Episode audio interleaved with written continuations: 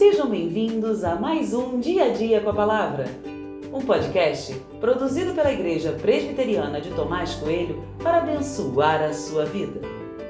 O título de hoje é Comparações Perigosas e tem por base o texto de Esdras 2, 64 e 65, que diz: Toda esta congregação junta era de 42.360 além dos seus servos e as suas servas, que eram 7.337.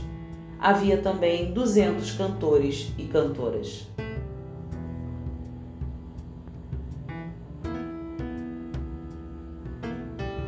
Mais de 40 mil pessoas. Certamente um número grande para mim. Mas será mesmo?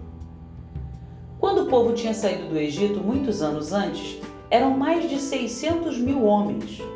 Se contarmos mulheres e crianças, passamos fácil de um milhão de pessoas.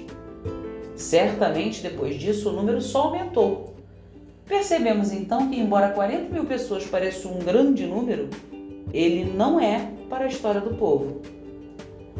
Para quem não tinha visto o povo em seus milhões de habitantes, isso já é um fato assustador.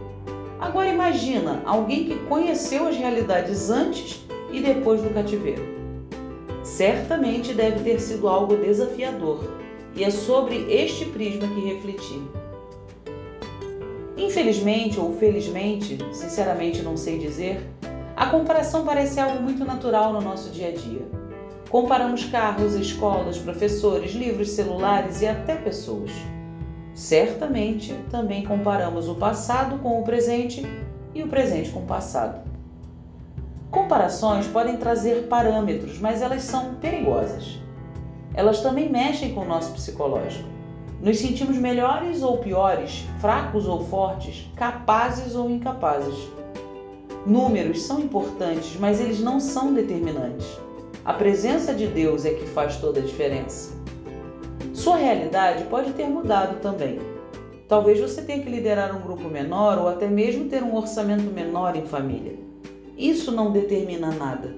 O que fará a diferença é a disposição do coração diante de Deus.